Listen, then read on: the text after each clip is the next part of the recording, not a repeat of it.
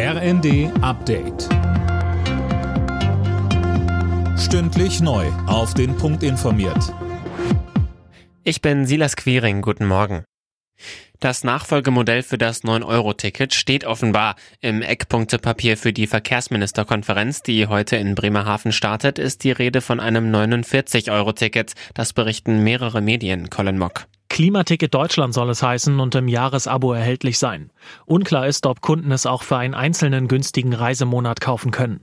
Aber wie das 9-Euro-Ticket soll auch der Nachfolger bundesweit im ÖPNV gelten. Die Verkehrsminister erhoffen sich demnach einen hohen Anteil von Neukunden und eine hohe Klimawirkung. Ab wann das 49-Euro-Ticket erhältlich sein wird, hängt allen voran von der Finanzierung ab. Die muss noch geklärt werden. Die Bundesregierung will heute Maßnahmen vorstellen, um Wohnen bezahlbarer zu machen. Auch die Entstehung von neuem Wohnraum steht im Fokus. Das Bündnis bezahlbarer Wohnraum, bestehend aus Vertretern der Politik, Unternehmen und Verbänden, hatte im Vorfeld mögliche Maßnahmen erarbeitet. 10,5 Prozent mehr Geld für die Beschäftigten. Mit dieser Forderung ziehen die Gewerkschaften in die Tarifverhandlungen für den öffentlichen Dienst.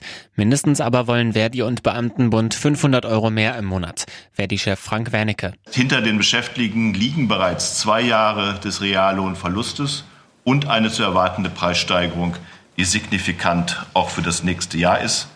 Und deshalb ist unsere Forderung absolut realistisch. Die kommunalen Arbeitgeber haben die Forderung in einer ersten Reaktion als unrealisierbar bezeichnet.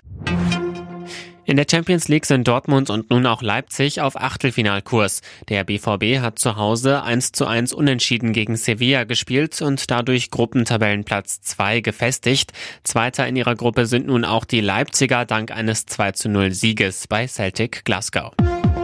Alle Nachrichten auf rnd.de